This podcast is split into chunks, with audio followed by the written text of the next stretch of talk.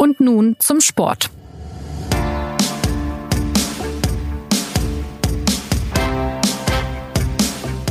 Herzlich willkommen zur neuen Folge von Und nun zum Sport, dem Sportpodcast der Süddeutschen Zeitung. Heute mit dem Fokus auf zwei Clubs der Fußball-Bundesliga, die am weitesten von jenen Saisonzielen entfernt sind, die sie zu Beginn mal ausgerufen hatten. Dem VfB Stuttgart, der es sich auf dem Relegationsplatz bequem gemacht hat, und dem FC Schalke 04, Tabellen 14. und seit Samstag ohne Manager, nachdem Christian Heidel seinen Rücktritt bekannt gegeben hat. Zum Zeitpunkt dieser Aufnahme ist sein Nachfolger noch nicht gefunden, zumindest nicht offiziell. Stuttgart hingegen hatte seinen vor einer Woche schnell Statt dem Rheinländer Michael Reschke führt nun der gebürtige Bayer, aber für Stuttgarter eher gefühlte Schwabe Thomas Hitzelsberger die Geschäfte. Wo es also sportlich überhaupt gar nicht so läuft, wie es sich 1893 und 04 vorgestellt haben, ist nicht der Trainer, sondern der Manager entlassen worden. Und nun soll ein anderer möglichst schnell den Weg aus der Krise weisen. Kann das gut gehen? Wie sind diese beiden Traditionsvereine überhaupt in so eine Position gekommen, dass sie die Tabelle jetzt am liebsten nur noch umgedreht angucken würden? Und was könnte jetzt noch helfen? Darüber reden wir gleich nach einer kurzen Mitteilung unseres Werbepartners. Die richtige Entscheidung zum richtigen Zeitpunkt zu treffen. Beim Sport kommt es ganz genau darauf an. Der beste Coach? Dein Bauchgefühl. Vertraue deinem Mr. Instinct in dir und entscheide dich beim Online-Sportwetten für Betway. Auf www.betway.de findest du jede Sportart, die dir am Herzen liegt. Ob Fußball, Tennis, Basketball, Darts und sogar E-Sports. Platziere deine Wette vor Spielbeginn oder live oder nutze eine der vielen anderen Wettmöglichkeiten. Betway bietet viele Wettkämpfe weltweit von den beliebtesten Online-Wettmärkten an Lass dir nicht reinreden. Hör auf deinen Instinkt und wette auf deinem Smartphone, Tablet, Laptop oder PC mit Betway. Was ist los beim VfB Stuttgart und bei Schalke 04? Mein Name ist Anna Dreher, Sportredakteurin der Süddeutschen Zeitung. Im Studio begrüße ich heute Christoph Kneer, Schwabe, VfB-Kenner hm, und Fußballchef der Süddeutschen Zeitung. Grüß Gottle, Christoph. Grüß Gottle. Und Martin Schneider, Leiter des Online-Sports, selbst Leichtathlet gewesen, aber mit großem Fußballwissen und kritischem Blick ausgestattet. Hallo Martin. Hi. Ja, wie angesprochen, äh, Schalke auch ein wichtiges Thema der vergangenen Tage. Christian Heidel ist am Wochenende als Sportvorstand bei den Blauen zurückgetreten, ausgerechnet in Mainz, wo äh, Heidel davor 24 Jahre Manager war. Und er hat unter anderem, ich streue ein Zitat ein, gesagt, ich hatte nicht mehr den Glauben, in Ruhe arbeiten zu können. Ich habe in meinem Leben immer aus der Position der Stärke gehandelt. Diese Position habe ich im Moment nicht mehr auf Schalke.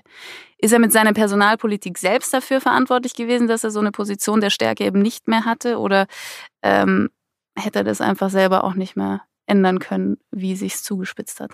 Ich denke, es ist eine Kombination äh, aus sowohl seinen Entscheidungen als auch der äh, sehr speziellen Lage, die immer bei äh, Schalke 04 herrscht, wo Extreme immer ein bisschen extremer sind als äh, beim Rest der Liga.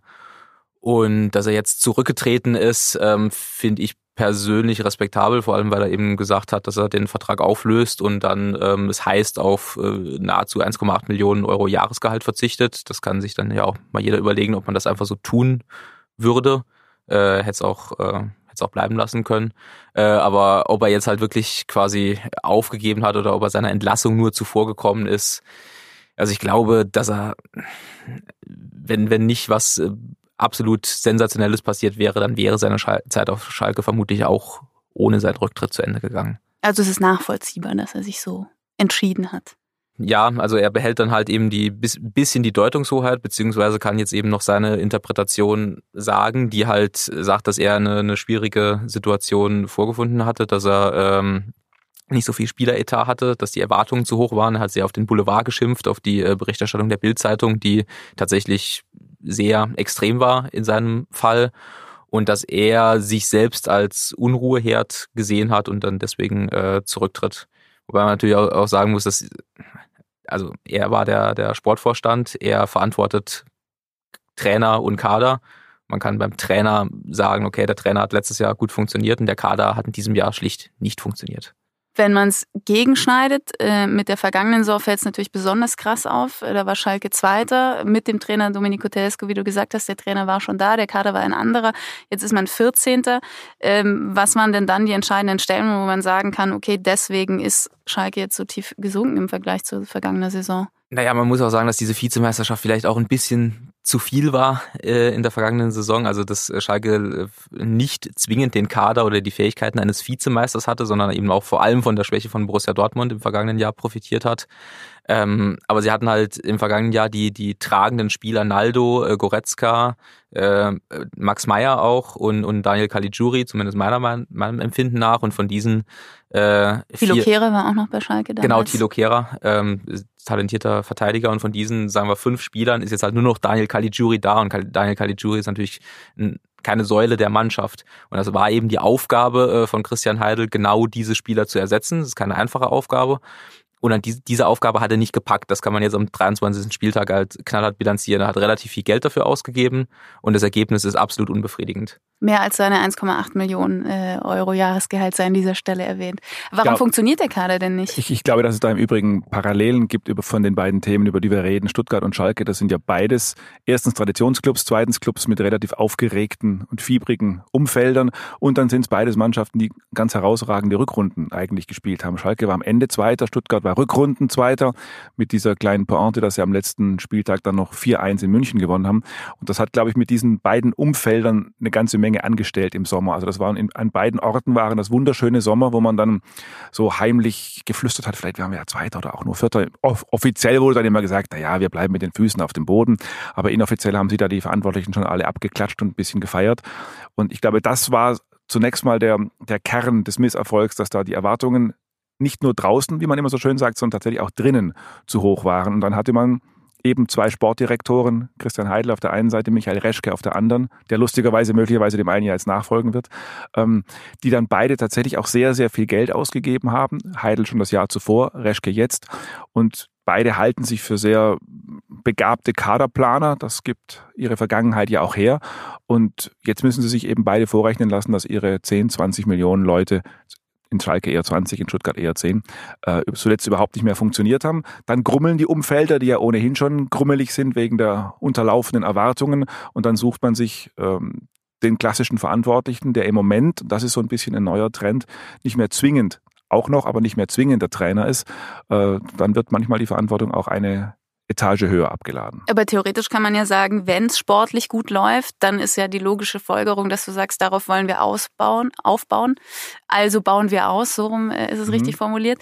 Insofern ist es ja eigentlich folgerichtig, wie die beiden Vereine äh, gehandelt haben. Vielleicht ein bisschen über den Verhältnissen, die sie sonst äh, so verwalten, aber per se ist an der Handlung ja jetzt nichts falsch, oder nicht? Also in Stuttgart war das sicherlich gut gemeint und es wäre jetzt auch ein bisschen verlogen, wenn wir jetzt so tun würden, als hätten wir das alle vorausgesehen. Ich glaube, das hat wirklich niemand so vorausgesehen. Die Personalpolitik in Stuttgart sah im Sommer relativ vernünftig auf. Sie war teuer, das war klar, aber sie war, sie schien vernünftig zu sein mit so Rückholaktionen wie die da, wie mit seriösen Spielern wie Castro und mit jungen, unbekannten, teuren Neuen. Da hat man dann aber der berühmten Nase von Reschke vertraut und gesagt, dass die werden schon was können.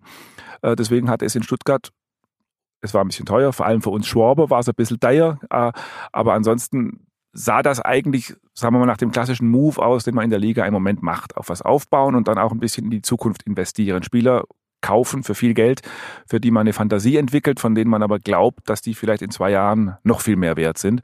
Das ist eigentlich klassische Reschke-Politik hat aber nicht funktioniert und ich glaube, es liegt weniger, wie man allgemein meint, daran, dass diese jungen Spieler, die so teuer waren, Sosa und Maffeo und wie sie alle heißen, dass die nicht gut genug sind. Ich glaube, was alle, inklusive Michael Reschke, unterschätzt haben, dass diese jungen Spieler auch eine gewachsene und gestandene Mannschaft brauchen und eine Achse, in der sie sich entwickeln können. Und da hat, glaube ich, das ganze Umfeld gedacht, wir waren Rückrundenzweiter, wir haben eine wunderbare Achse, das wird schon passen. Und sie haben dabei vielleicht auch aus Gutmenschlichkeit ein bisschen ihre, ihre eigenen Helden und ihre eigenen Heroen geschützt. Also an Gomez und Gentner ist man nicht so richtig rangegangen, die werden uns auch dieses Jahr wieder helfen. Und jetzt zeigt sich eben leider, dass genau diese Spieler, die die Jungen und Teuren führen und mitziehen müssten, dass die selber mit sich zu viel zu kämpfen haben. Dann stelle ich die Frage äh, von eben auch nochmal, warum funktioniert es denn bei Schalke nicht? Für Stuttgart haben wir es jetzt beantwortet. Wenn man bei Schalke ins Detail geht, dann muss man halt im vergangenen Jahr anfangen. Also äh, als Tedesco anfing und als Schalke eben dann Zweiter wurde, hat er ja mit einer Taktik gespielt, die äh, halt klar auf die Defensive ausgerichtet war. Also defensive Struktur, das sah äh, wunderbar aus, wie die sich alle äh, ähm, choreografiert verschoben haben. Und äh, man muss dann eben irgendwie Gefahr nach vorne entwickeln und das passierte auf Schalke in der Vergangenheit entweder über Standards, also dass Naldo halt seine, seinen Kopf da dazwischen gehalten hat, über äh, Leon Goretzka, der das sehr gut kann, jedenfalls, äh, ähm, dass, dass er da im Mittelfeld eben zwischen defensiver Stabilität und offensiver äh, Gefahr abwägen kann.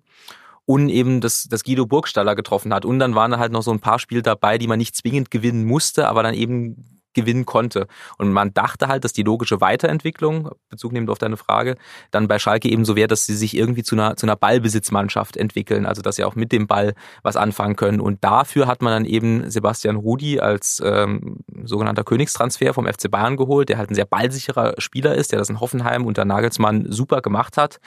Ähm, und genau diese Entwicklung eben zur Ballbesitzmannschaft, die hat nicht funktioniert.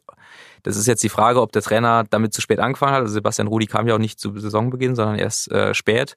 Oder ob die, die, die Spieler nicht funktionieren und dann ist äh, Tedesco halt wieder zu seiner, zu seiner bewährten Defensivtaktik zurückgegangen, hatte dann aber halt eben nicht diese Spieler, um diesen, diese, schlicht diese Distanz zwischen Defensive und Offensive, und Offensive ja. zu, zu überwinden. Also das sind die zwei äh, Spieler Konoplyanka und, und Harit, die aus unterschiedlichen Gründen nicht richtig in Form sind. Harit hatte einen sehr schweren Sommer, glaube ich, sogar mit einer Strafermittlung in, äh, in Marokko, glaube ich. Ähm, Konoplyanka weiß man nicht so genau, also der ist kann auf jeden Fall nicht mehr an seine Leistungen anknüpfen. Brel Bolo, der, glaube ich, der teuerste Schalke-Transfer war von allen, die, die Heidel geholt hat, der ist halt ständig verletzt da kann jetzt halt niemand was dazu, äh, dafür, aber halt äh, verletzte Spieler sind auch Teil eines eines sogenannten Kaderplaners, dass er halt eben abwägen muss, was oder oder vorhersehen muss, dass dass ein Spieler ausfällt. Und so kommt bei Schalke dann halt sehr viel zusammen und unterm Strich stehen dann halt äh, 23 Punkte und vor allem halt viel zu wenige Tore für für die Mannschaft. Also sie haben 23 Tore geschossen, davon fünf gegen Nürnberg. Wenn man äh, die mal abzieht, dann ja. Sehr mau. Aber wenn du, wenn du gerade die Namen der Schalke durchgehst, sind wir wieder dabei, dass wir eigentlich Parallelen ziehen können. Wenn so ein Name wie Burgstaller fällt, mhm. weiß jeder, der Burgstaller ist eigentlich kein Spieler, der bei einem Bundesliga-Tabellen Zweiten spielt. Genauso war es bei Stuttgart, die in der Rückrunde Zweiter waren. Da hat dann ein Erik Tommy oder so wunderbar gespielt, wo jeder weiß, das war auch eine tapfere und brave Rückrundenleistung, aber so gut wie der da war, ist er eigentlich nicht. Deswegen waren beide Mannschaften eigentlich Overperformer in der, in der Rückrunde. Und man lässt sich auch als Experte, auch als Sportvorstand, auch als Trainer, das ist halt menschlich, doch ein bisschen gern mal von sowas blenden. Und jetzt ernten die beiden Mannschaften halt das, ähm, was sie da im Sommer vielleicht nicht so richtig ähm, gesehen haben. Aber dann war es ja wahrscheinlich tatsächlich die folgerichtige Entscheidung, weil derjenige, wie wir vorhin auch gesagt haben, der diesen Kader eben so zusammengestellt hat, mit dem äh, Tedesco jetzt arbeiten muss, das war halt nun mal Heidel. Na, es hat eine kurzfristige und eine langfristige Dimension. Kurzfristig, klar, kann man das ähm, so sagen. Kann man auch bei Heidel sagen, es war jetzt seine dritte Saison auf Schalke und von drei Saisons haben zwei nicht funktioniert. Also in seiner ersten Saison ist er Zehnter. Zehnter geworden. Genau, das ist auch unter den Schalker Ansprüchen. Die zweite Saison hat super funktioniert und die dritte jetzt halt nicht. Kann man natürlich ganz rational sagen, zwei von drei ist zu wenig. Langfristig äh, ist es ja immer so, wenn man sich von jemandem trennt oder jemand geht, irgendjemand muss es halt danach machen.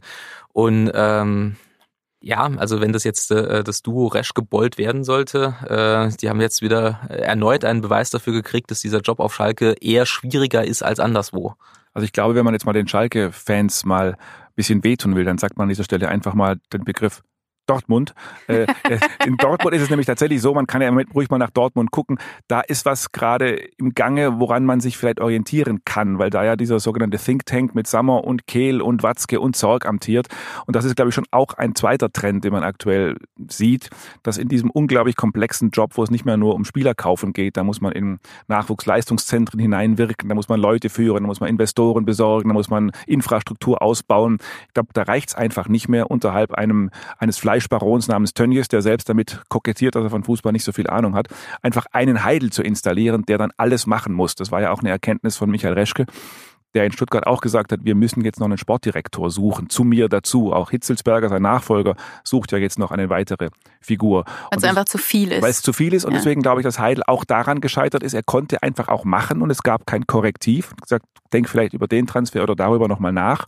Und deswegen gibt, ergibt per se diese Kombination, diese angedachte auf Schalke mit Reschke plus Bolt, ergibt schon mal einen gewissen Sinn, weil es einfach ein paar Augen mehr sind und ein paar Schultern mehr. Jetzt äh, habt ihr die Namen schon genannt, äh, Michael Reschke und, und Bolt, äh, der jetzt Bayer Sportdirektor ähm, gerade noch ist. Ähm, Heidel hat ihn selbst schon als sehr, sehr guten Mann gelobt und äh, hatte auch schon selbst vorgeschlagen, ihn äh, zu sich ins Team zu holen. Das heißt, da kommt jetzt äh, jemand oder wird gehandelt äh, als Nachfolger, der äh, vom Amtierenden äh, schon ins Spiel gebracht wurde, von dem man überzeugt ist. Und Michael Reschke, der zwar zuletzt nicht so positiv aufgefallen ist, der aber an und für sich auch einen guten Ruf hat. Ist es jetzt diese Leverkusener oder frühere Leverkusener Kombination, die, äh, die sich da entsprechend durchsetzen könnte. Ist das jetzt das Richtige? Wäre das was oder ist das auch wieder der völlig falsche Weg? Das wird man zum Glück gibt es kein Phrasenschwein. Man wird es aber erst hinterher wissen, liebe, das einführen, liebe Zuhörer. Aber ich glaube, dass es zumindest von der, also vom Ansatz her klingt das relativ charmant. Erstens, weil es wie gerade geschildert, schon mal zwei Mann sind. Das ist schon mal einfach einer mehr. Dann sind es zwei, die sich sehr, sehr, sehr gut kennen. Michael Reschke und Jonas Boll, die können auch gut miteinander, sind zwar zwei völlig unterschiedliche Generationen, aber ich, ich habe die auch in, in, in Russland bei der WM getroffen. Da sind die für ein für ein paar Spiele gemeinsam rumgereist. Das sind schon zwei Leverkusener Buddies, also die sprechen dieselbe Sprache. Michael Reschke muss jetzt auch nicht mehr als Niederrheiner Stuttjacht sagen, sondern er kann jetzt auch Schalke sagen. Das geht ihm, glaube ich, einfacher über die Zunge. Äh, ich glaube, dass das ein Modell ist, das funktionieren kann, weil die beide wissen, wie man eigentlich wissen, wissen sollten, wie man zeitgenössisch eine Mannschaft baut und scoutet, junge Spieler holt, entwickelt, wie das alles so schön im Modedeutsch heißt. Die können das beide, äh, auch wenn es bei Reschke zuletzt nicht geklappt hat. Ob sie natürlich diesen schwer bis untrainierbaren äh, Milieustandort Gelsenkirchen hinkriegen, das wird sich zeigen. Aber da glaube ich, dass ihnen ihre, sagen wir mal, zumindest rheinische, schrägstrich westdeutsche Vergangenheit äh, und Gegenwart helfen könnte. Also ich mochte ihre ihre Leverkusener Kader mochte ich immer sehr gern. Ähm, äh, das, sie waren, glaube ich, beide dafür verantwortlich für diese Saison unter Jupp Heynckes. Also haben auch Jupp Heynckes als Trainer dort äh, installiert, haben Toni Kroos dort gespielt, Arturo Vidal, äh, den den Jonas Bolt ja in Südamerika entdeckt hat, äh, perspektivisch jetzt diese Leverkusener Mannschaft, die am Sonntag, wie ich finde, super gegen Borussia Dortmund gespielt hat, mit Kai Havertz, mit äh, mit Julian Brandt, mit mit Tal. Also das äh, das passt schon. Ähm, ich glaube aber auf Schalke, äh, also das Wohl und Wehe dieses Vereins wird sich so ein bisschen mit dem äh, furchtbare technisches Wort, äh, mit dem Erwartungsmanagement äh, entscheiden, weil. Wäre das auch was fürs Phrasenschwein, Erwartungsmanagement? Nee, da müssen wir ein neues Schwein erfinden. Okay. das ist äh, das Fachwort Schwein. Okay. Ähm, aber man da können wir so ein Schneidero, Schneideromat aufstellen und da was einwerfen. okay, aber Erwartungsmanagement bei Schalke, ja? Man muss halt, man muss halt gucken, was, was, was ist möglich und ab wann ist man enttäuscht. Ähm, wenn es halt weiter so ist, dass sie auf Schalke denken, sie sind die, sie peilen die Nummer drei im deutschen Fußball an, hinter äh, Bayern und Dortmund es könnte langfristig schwierig werden. Also man muss halt auch sagen, dass, dass Christian Heidel relativ gute, also noch in einer relativ guten Zeit eben da kam, wo er, wo Transferüberschüsse durch Sané, durch Kehra, durch die Champions League jetzt, also da, wo halt Geld da war. Er sagt halt, er musste das in das äh, Nachwuchsleistungszentrum und die Infrastruktur äh, investieren.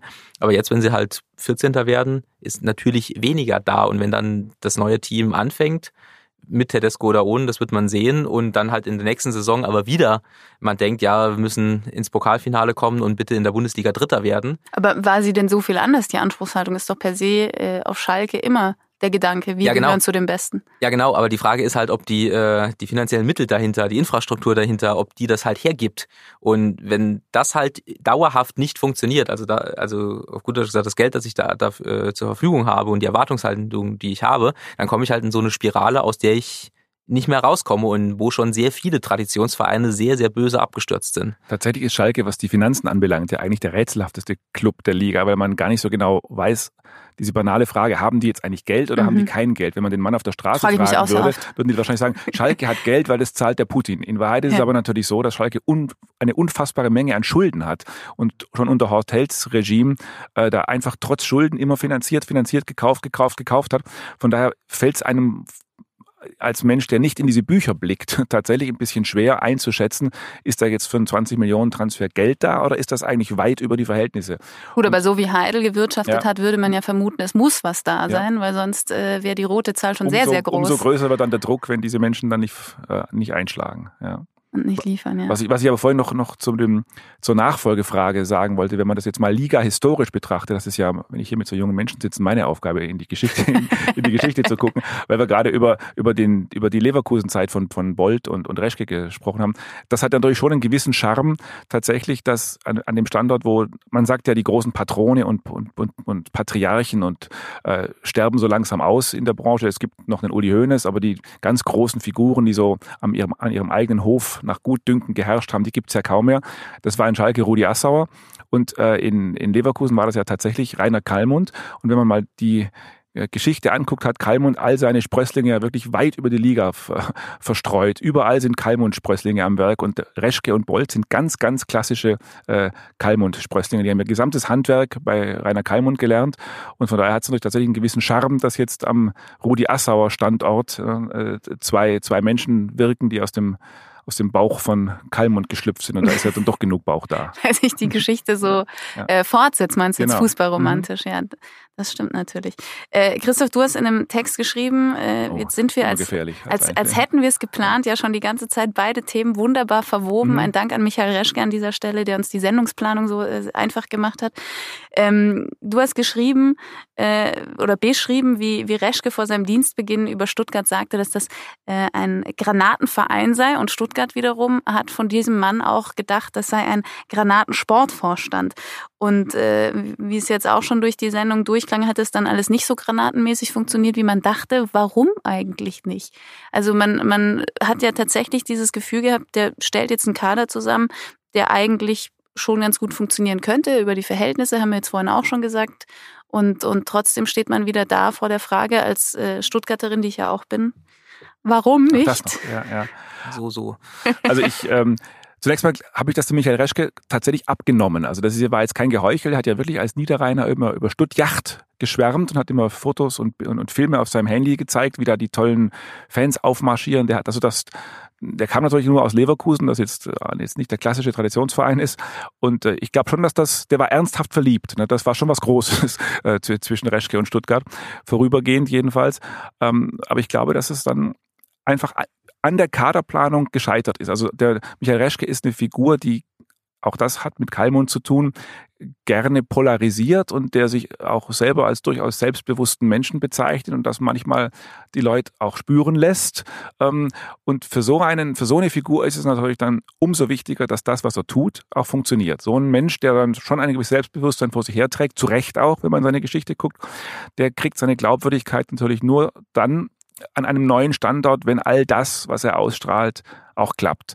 Und wenn so ein Mensch, der dann in die Nachwuchsleistungszentren reinredet und der manchmal auch in der Kabine offenbar äh, reingeredet hat, das hört man zumindest, wenn so ein Mensch dann plötzlich mit seinen Transfers keinen Erfolg hat oder man zumindest mit dem Finger auf ihn zeigen kann und sagen kann, ja, wo ist denn jetzt dein teurer 10 Millionen Rechtsverteidiger? Dann verliert so ein Mensch plötzlich Glaubwürdigkeit und dann wird das, was im Erfolgsfall charmant ist und, und, und lässig und cool ist, wird dann plötzlich hinterfragt. Und, und so war es in Stuttgart. Und da sind dann am Ende, glaube ich, auch die unterschiedlichen Mentalitäten aufeinander geprallt, weil Reschke halt doch so ein niederrheinischer Schnellsprecher ist, der gern mal ein Witzchen macht und so in Stuttgart dann erstmal geguckt haben, was will der eigentlich? Im Erfolgsfall hätte sich das wunderbar angezogen und gegenseitig ergänzt. Und so hat man sich am Ende dann tatsächlich ein bisschen auseinandergelebt. Aber es das heißt, Verein und der eigentliche durchaus berechtigt selbstbewusste Kaderzusammensteller Reschke, das hat einfach, war nicht die richtige Mischung sozusagen. Ja, es, es hat es hat an ein, zwei Personalien, wo auch Pech dabei war, ähm, hat sich dann, glaube ich, einfach auseinander, auseinandergelebt. Welche? Ja, ich glaube, das ist zum Beispiel, also bei einer Personalie ist es, glaube ich, ganz schwer zu sagen, weil da konnte, das kann man heutzutage als, wie Uli Hoeneß sagen würde, Schlaumeier nachträglich leicht sagen, war aber, glaube ich, in der damaligen Situation nicht zu lösen. Das war die Personalie von Korkut, der Trainer, den er ja geholt hat, was umstritten war. Dann hat der Korkut eine wunderbare Rückrunde gespielt mit einem Fußball, der aber nicht so richtig erkennbar war. War unglaublich viel Glück dabei, unglaublich viel Effektivität dabei. Und ich glaube, dass die in Stuttgart gespürt haben im Sommer, das ist eigentlich gar nicht der richtige Trainer. Das ist ein Defensivtrainer, ein Kompaktheitstrainer. Und wir stellen jetzt diesem Golffahrer einen Porsche plötzlich auf den Hof. Ähm, und die waren sich, glaube ich, nicht ganz sicher, ob das funktioniert. Und da muss man aber dann doch sagen, wer die öffentlichen Reflexe in der Branche kennt, wird das nachvollziehen können. Man kann sich von diesem Trainer dann im Sommer nicht trennen. Also das ist, glaube ich, einfach in der Öffentlichkeit, in dieser grell ausgeleuchteten Branche unmöglich zu sagen, den Erfolgstrainer, der mit uns nur gewonnen hat, den, den stellen wir jetzt raus auf den Markt. Wenn der Neue dann nicht gleich alles gewonnen hätte, wäre ihm das sofort auf die Füße gefallen. Klar. Und ich glaube, da lag so ein bisschen der Kern schon der, der, der erste Kern, ähm, dass man dann mit einem Trainer mit halber Überzeugung in die neue Saison gegangen ist. Dann gab es sofort einen schlechten Saisonstart, dann gab es sofort einen Antilauf, dann hatte der Trainer nicht das richtige Handwerk, weil Defensivtrainer den Antilauf zu beenden. Und dann kam das, was es in Stuttgart seit zehn Jahren gibt, seit der Meisterschaft, dann kam ein Trainerwechsel im Herbst. Auf einem leeren Trainermarkt muss man dann irgendwie tätig werden. Und dann war dieser Verein, der so stolz drauf war, wir haben den Kreschke, den Kaderplaner, Mann mit Überblick, wir haben eine tolle Rückrunde gespielt, dann war der Verein plötzlich über Nacht wieder da, wo er die letzten zehn Jahre war. Dass er eine Nottrainerpersonalie abwickeln musste und dann ging es genauso weiter und jetzt ist man ja schon kurz davor, den Trainer schon wieder abzuwickeln. Also jetzt ist der Verein in, die, in das tiefste Mittelalter wieder zurückgefallen. Und ich glaube, dass es tatsächlich ein bisschen an der Trainerpersonalie lag. Und die zweite? Und dass es ähm, weitere, ja, das, was ich vorhin schon gesagt habe, dass, äh, dass, sie, dass der Kaderplaner Reschke ein bisschen unterschätzt hat, dass die neuen Spieler ähm, auch funktionierende alte Spieler brauchen und dass man denen vielleicht ein bisschen zu viel zugetraut und die Mannschaft zu gut eingeschätzt hat. Das war, glaube ich, tatsächlich ein Problem. Du hast gerade schon angesprochen, seit der Meisterschaft 2007 fragt man sich äh, im Prinzip jedes Jahr, wann wird Stuttgart mal wieder der Verein, der er mal war. Ist Thomas Hitzelsberger jetzt die Antwort darauf? Also es ist eine charmante Personalie ähm, und die, die Tatsache, dass der Mann keine Erfahrung hat in diesem, in diesem speziellen Beruf, den er jetzt macht, spricht, glaube ich, überhaupt nicht gegen ihn, weil, weil jeder einfach mal anfängt. Das ist eine sehr glaubwürdige Figur, dem man auch eine gewisse Integrität in dieser Branche abnimmt, die ja nicht von integren Personen durchsetzt ist. Äh, und es wird jetzt darauf ankommen, tatsächlich, siehe Think Tank und siehe Dortmund, ob es ihm gelingen wird, ein Team dahin zu stellen, um sich rum mit Sportdirektor und mit, mit sportlicher Verantwortung. Ähm, aber für ihn ist natürlich das Problem jetzt erstmal, dass so wie ich Thomas Hitzelsberger einschätze, der natürlich genau für sowas steht, für langfristiges Denken, für Aufbau, ähm, dass er aber erstmal jetzt am Abgrund steht und erstmal tagesaktuell irgendwelche Dinge entscheiden muss, die mit dem Abstiegskampf zu tun haben. Das war am Ende ja auch Michael Reschkes Problem. Reschke ist eigentlich einer, der gerne perspektivisch einkauft. Also dieser, dieser junge Verteidiger namens Kabak, der Türke, den er im Winter für 11 Millionen verpflichtet hat, Stuttgarter Rekordtransfer, das ist eigentlich ein Reschke-Transfer. Also ein Spieler, den man früh sieht, holt und der sich dann entwickelt. Und gleichzeitig musste er aber im Abstiegskampf hin und her getrieben irgendwelche S-Weins und sonstigen Spieler kaufen, die der Trainer wollte, die sofort helfen. Und in dieser Spirale zwischen eigentlich habe ich eine Perspektive, andererseits muss ich aber auch sofort auf die Not reagieren. In der befindet sich natürlich jetzt auch Thomas Hitzelsberg. Also das ist ein Crashkurs, den er da machen muss. Wenn er durch den, durch den Frühling durchkommt, äh, traue ich ihm zu, dass er da den Verein ein bisschen beruhigt, weil wir ja auch die Fankurven kennen, die sind ja manchmal auch nicht rational. In, in, den Kurven ist er einfach auch ein Held durch seine durch seinen WM durch durch sein Meisterschaftstor 2007. Deswegen hat so ein Mensch, glaube ich, per se erstmal einen Tick mehr Kredit und es wird jetzt darauf ankommen, wie er mit den nächsten Monaten umgeht ich denke, äh, auch beide Mannschaften, also sowohl der VfB Stuttgart als auch Schalke 04, haben gerade den äh, sehr großen Vorteil, dass sie quasi in den äh, schlechtesten Abstiegskampf in den letzten, glaube ich, fünf, sechs Jahren in der Bundesliga reinrutschen. Also wenn man sich die Punkte anguckt, ist es, glaube ich, sogar so, dass äh, Hannover und Nürnberg auf den letzten beiden Plätzen so wenige Punkte haben, zusammen addiert so wenige Punkte haben wie äh, kein äh, kein anderes Abstiegsduo. Und bei beiden ist jetzt. 13 und 14 sei an der Stelle erwähnt. Genau. Und bei beiden ist jetzt nicht direkt eine Besserung zu sehen. Ähm, dass also das Schalke mit 23 Punkten äh, so viel Vorsprung vor, vor den Abstiegsplätzen hat, das ist eigentlich Bundesliga historisch äh, äh, kam das noch nie vor. Und deswegen ist jetzt äh, die Not natürlich groß, aber sie ist nicht so groß, äh, wie sie sein könnte.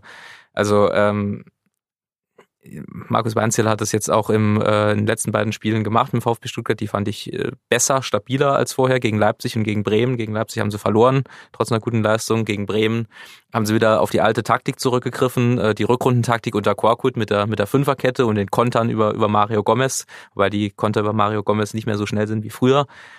Aber es hat trotzdem für einen Punkt in Bremen gereicht und ähm, schwierige Prognose, aber ich glaube, dass beide Mannschaften, Stuttgart und Schalke, sich irgendwie durch die Saison lavieren müssen. Stuttgart kommt noch dazu, dass der FC Augsburg gerade auch zumindest leichte Auflösungserscheinungen zeigt. Und nur zwei Punkte Vorsprung hat, immerhin. Genau. Das heißt, das, das äh, äh, hier Phrasenschwein, das rettende Ufer ist sehr, sehr nahe und wenn der VfB Stuttgart mal, zwei Spiele irgendwie gewinnt und sei es halt durch die alte Rückrundentaktik, dann funktioniert das schon mal. Das heißt, diese neuen Verantwortlichen bei Stuttgart und Schalke werden voraussichtlich nicht in der zweiten Liga aufbauen müssen, sondern werden halt im Sommer einen neuen Versuch kriegen. Das als vielleicht ermutigende Botschaft. Also ich glaube, dass man auch das, wenn man mal sozusagen eine Etage höher sich begibt und von oben drauf guckt, durchaus auch was Liga-Historisches erleben könnte in dieser Saison, weil man ja diesen berühmten Spruch, wir müssen erstmal 40 Punkte holen, den könnte man eigentlich in dieser Saison, wir müssen erstmal 28 Punkte holen oder so ersetzen. Also ich glaube, vor sechs Jahren gab es einen Abstiegskampf, wo der HSV mit 27 Punkten 16. wurde, das Relegationsspiel erreicht hat. Und ich glaube, dass man dieses Jahr in ähnliche Bereiche nur in Anführungszeichen vordringen muss. Das heißt immer noch, dass da noch drei, vier Siege kommen müssen. Das mag man sich bei diesen Mannschaften im Moment auch nur schwer vorstellen. Aber ich glaube, dass man eine, mit einer historisch geringen Punktzahl dieses Jahr ins Ziel kommen könnte. Was ja in dieser Bundesliga-Saison, das hatten wir vorhin auch schon angesprochen, äh, eben auch neu ist, ist, dass mehr an der Managerebene gerüttelt wird als an der Trainerebene. Der VfB Stuttgart hat jetzt bisher auch äh, noch an Weinziel festgehalten.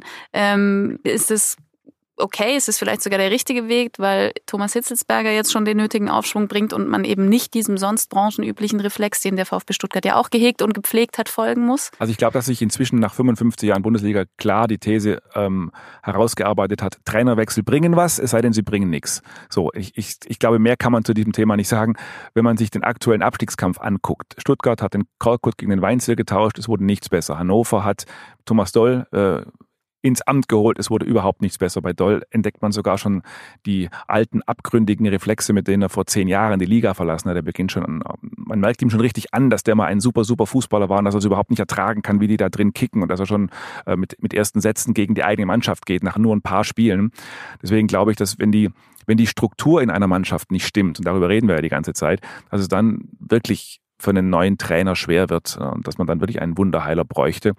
Aber der Fußball ist halt manchmal so, dass so ein Reflex plötzlich reicht.